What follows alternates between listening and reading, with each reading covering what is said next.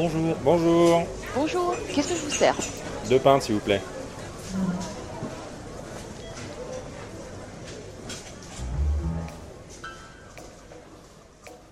Tu sais, Ludo, je pense qu'on vit déjà dans la science-fiction. Je savais qu'il s'était passé quelque chose depuis avril.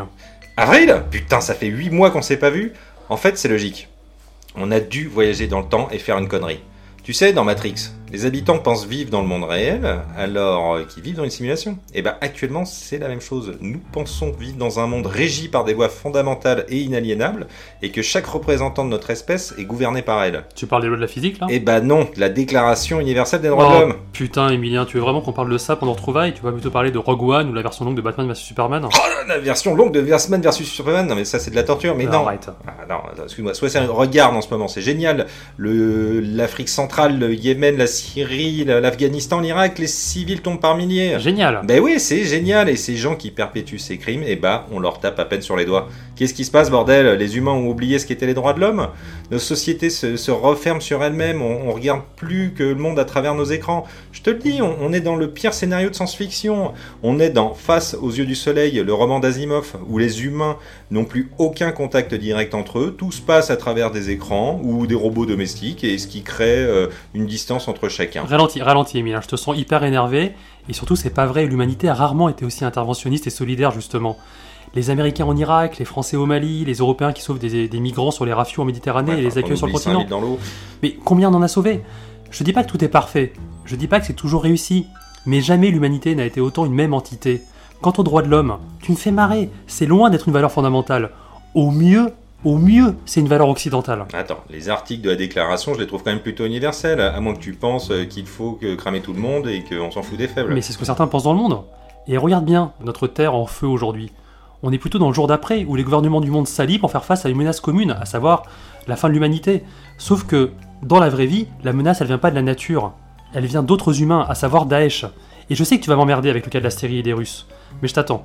Mais je ne prends aucun plaisir à t'emmerder, Mais je te crois pas, tu adores ça. Mais si, mais ce qui me pose problème, c'est que ce sont encore des gouvernements qui décident du sort et de la vie surtout euh, des autres, et d'autant plus quand c'est des méthodes violentes, des États censément démocratiques comme la Russie appuient ouvertement des gouvernements aux solutions radicales, on est en plein conflit médiatique et idéologique, et d'un point de vue médiatique, c'est comme dans la série euh, DMZ, où euh, les sources d'informations sur un même conflit deviennent complètement contradictoires, et il devient impossible à un citoyen de connaître la vérité, et d'un point de vue idéologique, on a l'impression d'être dans StarCraft où Mensk, l'empereur du dominion humain, abandonne les civils face aux ergs pendant que les protos se regardent de loin et font rien. Mais à quel moment on a parlé aux Russes? À quel moment? Jamais. Ils y sont allés seuls pendant que nous, on les pointait du doigt en faisant nos princesses trop dégoûtées pour parler avec Moscou et Damas. Bon, je te rappellerai pas euh, que les Russes étaient présents aux accords de Genève en 2012, puis en 2014, mais bon. Pour être de bonne foi, hein, euh, c'est vrai que oui, excuse-moi, merde, c'est vrai que l'Europe et les US ont un peu boudé Poutine dans son accession au pouvoir. Il ne faut jamais oublier que le manichéisme, c'est l'ennemi de l'intelligence. Pense à Star Wars, l'héritier de l'Empire. Tu sais, c'est le livre des années 80 qui a longtemps fait office d'épisode 7. Ben oui, et que J.J. Abrams a préféré oublier pour son film parce qu'il s'est dit, tiens, c'est vrai, pourquoi avoir un scénario original? Bah, il est bien le film. Non, non, il est pas bien. Mais bon, en gros, dans le bouquin, euh, l'Empire a été repoussé, ça se passe 7-8 ans après l'épisode 6, l'Empire a été repoussé et la rébellion est devenue la République. Euh, L'amiral Throne, un haut dirigeant de l'Empire, revient avec pour ambition de sauver ce qui peut sauver de l'Empire. L'amiral Throne, c'est pas un Sith, c'est pas un Jedi noir, c'est pas un fou, c'est juste un gars normal, un militaire qui pense sincèrement que l'Empire est ce dont la galaxie a besoin. Mais qui a les yeux rouges quand même, il est un peu flippant. Et ça, c'est hyper classe. La rébellion essaie de l'arrêter, mais a du mal à se regrouper et à agir de manière commune. La Russie, c'est l'amiral Throne qui est persuadé d'agir dans le bon sens, mais de manière unilatérale et isolée. La Nouvelle République, c'est la rébellion syrienne, qui est divisée entre trop d'intérêts, trop d'extrêmes, trop de croyances, parfois non recommandables. Enfin, l'Occident, eh ben, ce sont les mercenaires qui savent pas où leur loyauté doit aller, car trop leurs intérêts sont en jeu. Ouais, Talon Card. Ton analogie au cycle de trône est, est juste, mais bon, vraiment, là, je pense qu'on commence à faire de la géopolitique de comptoir. Et je suis d'accord qu'aucun acteur ne doit être traité de façon manichéenne. Par contre, euh, on se focalise, si on se focalise un peu sur les répercussions de tout ce bordel, on découvre quand même que l'on perd petit à petit ce qui fait de nous des humains. hein. On montre du dédain, on manque d'empathie, on se Ouais. détourne de ceux qu'on sent dans le besoin. Et la science-fiction s'est toujours intéressée à ce ce qu'était l'humanité et la faculté de vivre ensemble et du droit de chacun.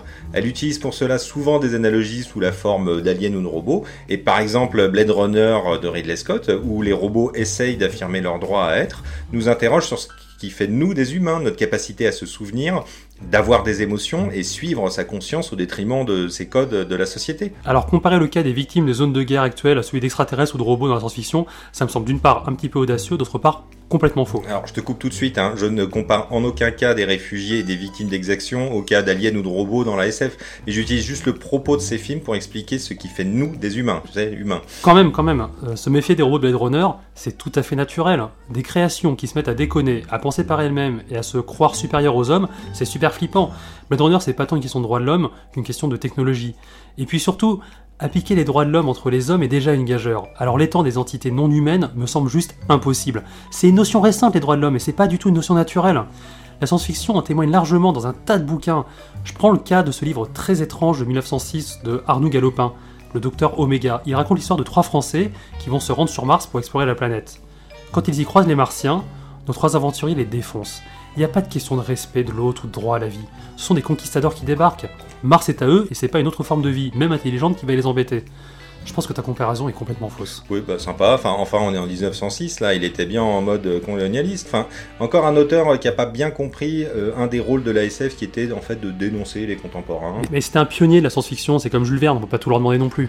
Pour aller plus loin, hein, ce que t'as pas l'impression de vouloir, c'est que ce qui fait qu'on peut vivre ensemble, c'est pas de se mettre sur la gueule et d'imposer son point de vue, hein, mais avec Blade Runner ou L'homme bicentenaire, la science-fiction nous explique bien que notre faculté à comprendre qui nous sommes, à respecter l'autre et nous-mêmes, et d'accepter nos limites, que nous pouvons vivre ensemble. Ce sont ces éléments qui nous permettront de vivre harmonieusement avec ce qui nous entoure, que ce soit naturel ou artificiel. Mais arrête d'être aussi mielleux, Emilien, tu vas vomir des licornes. Non, ça doit faire mal. Et arrête avec tes licornes. Mais non, regarde, à la fin de Blade Runner, le répliquant ne tue pas Descartes, joué par Harrison Ford. Par ce geste, il s'humanise. Les réplicants ne cherchent qu'à être considérés comme une part du monde où ils appartiennent. Le fait de les pourchasser n'est pas la solution. Notre monde continue à se catégoriser par genre, par caste, par religion et que sais-je. On a chacun nos réplicants que l'on cherche à éradiquer ou contrôler, alors qu'il faut juste les accepter. Mais oui, mais pardon, mais que je suis con, j'avais rien compris. Donc il faut pas exterminer Daesh sous prétexte qu'il s'agit d'une autre forme d'humanité, c'est cela. Comment Mais oui, Emilia, excuse-moi, merci de m'avoir apporté de la lumière. Mauvais esprit. Non mais tu me désespères. Les droits de l'homme, ce n'est pas une loi naturelle qui dit que chacun a le droit de faire ce qu'il veut. C'est une construction mentale, artificielle, qui dit que certaines valeurs de liberté et d'égalité doivent être appliquées à ceux qui respectent la loi et la morale. Quand dans Iron Man 1, Tony Stark est dans un pays du Proche-Orient, je crois que le pays n'est pas cité dans le film pour défoncer un groupe de djihadistes qui a pris un village en otage et s'en sert comme bouclier humain. Notre super-héros y va et les explose tous. Pour ma part, j'applaudis des deux mains. Sous prétexte des droits de l'homme et de la bien-pensance et de l'égalité, on donne des droits à des gens qui n'en méritent pas. J'adore, franchement, ta façon de voir tout ce que je dis d'une façon viciée. Non, franchement, il faudrait te filer un diplôme, un Oscar, quelque chose comme ça. Hein. Mais j'aurais on se connaîtrait pas, j'aurais juste l'impression que tu cherches juste à me rendre dingue ou me faire chier. Hein, je prends beaucoup de plaisir à faire ça. Oui, ouais, déformer tout ce que je dis. Bon, enfin bon. Bien sûr que je ne donne pas de droit à ces fanatiques, quelle que soit leur cause, et que je n'excuse en rien. Mais ton interventionnisme à Iron Man, c'est ce qui a foutu le bordel depuis la fin de la guerre froide et qui a créé des groupes de fanatiques qui pensent être de plus malins que les autres. Faut un peu réfléchir à la cause avant de tout vouloir défoncer parce que le problème a toujours une source. Et pour vulgariser, essayer d'intervenir pour des raisons fallacieuses genre pétrole ou pognon pour son intérêt perso et non pour l'intérêt commun, bah ça fait de la merde. Et j'en prends pour exemple le très mauvais Prometheus où les ingénieurs ne sont rien d'autre qu'une espèce qui se pense supérieure et intervient sur les écosystèmes avec leur création, qui au final leur pète à la gueule, enfin dans ce cas précis, leur saute au visage et pondent des œufs dedans et c'est bien fait. Ouais, Prometheus c'est un peu le point Godwin de la SF quoi, tu veux mettre fin à la discussion tout de suite Ça y est, ça y est. Mais en fait t'as trop bouffé de Star Trek mec. Selon la Confédération, il faut pas intervenir chez les autres populations qui n'ont pas atteint un niveau technologique assez élevé. C'est sûr qu'il est beaucoup plus sain de laisser crever le typhus neptunien, de la gastro-martienne ou des attaques de Klingons. Bien sûr qu'il y a un devoir d'ingérence, Emilien. C'est Bernard Kouchner qui disait un homme de gauche comme toi. Oh putain, tu cites des mecs de gauche, toi. Qu'est-ce qui s'est passé en six mois? J'ai vu des choses.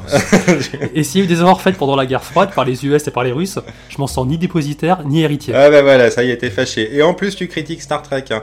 Et là, tu me tends une perche parce que Gene Roddenberry, hein, tu sais pas qui c'est ce mec. Et bah c'est le créateur de Star Trek. Ah mon dieu. Eh bah oui, un mec bien. Hein. Et il a voulu que la Confédération soit à l'image des Nations Unies avec les Klingons qui étaient considérés comme l'ex-URSS. Et il pensait, d'une façon optimiste, que la paix était possible entre les nations, même en pleine période de guerre incessante. La SF, elle est aussi là pour être un peu optimiste, qu'une autre voie est possible.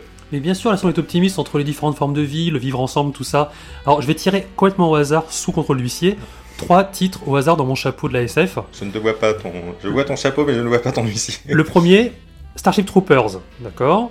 Le deuxième, Independence Day, ok? Le troisième, V. Attends, mais en fait, ça fonctionne pas du tout. Les Je gens s'aiment pas du tout. Tu, tu veux que je tire trois autres noms au hasard ou t'as compris où je veux en venir? Mais non, je ne céderai pas à ton côté obscur, c'est trop facile. D'ailleurs, il serait temps que tu changes de chapeau parce que vu ce qu'il y a dedans, on va finir dans un abri à la Fallout plutôt que sur le pont de l'Enterprise classe E. Mais ton vaisseau tout pourri rempli de hippies gauchistes en pyjama rouge, il va pas tenir deux secondes. Mais c'est pas dit, et ben je t'inviterai quand même boire des pintes sur l'holodeck parce qu'il faut bien accepter ceux qui pensent pas comme soi. Ah, tant que tu payes ta tournée, euh, ça me va, parce que niveau règlement des tournées, c'est comme les droits de l'homme, hein. C'est pas encore au point. Excusez-moi, on va fermer, je vais devoir vous encaisser. C'est pour moi.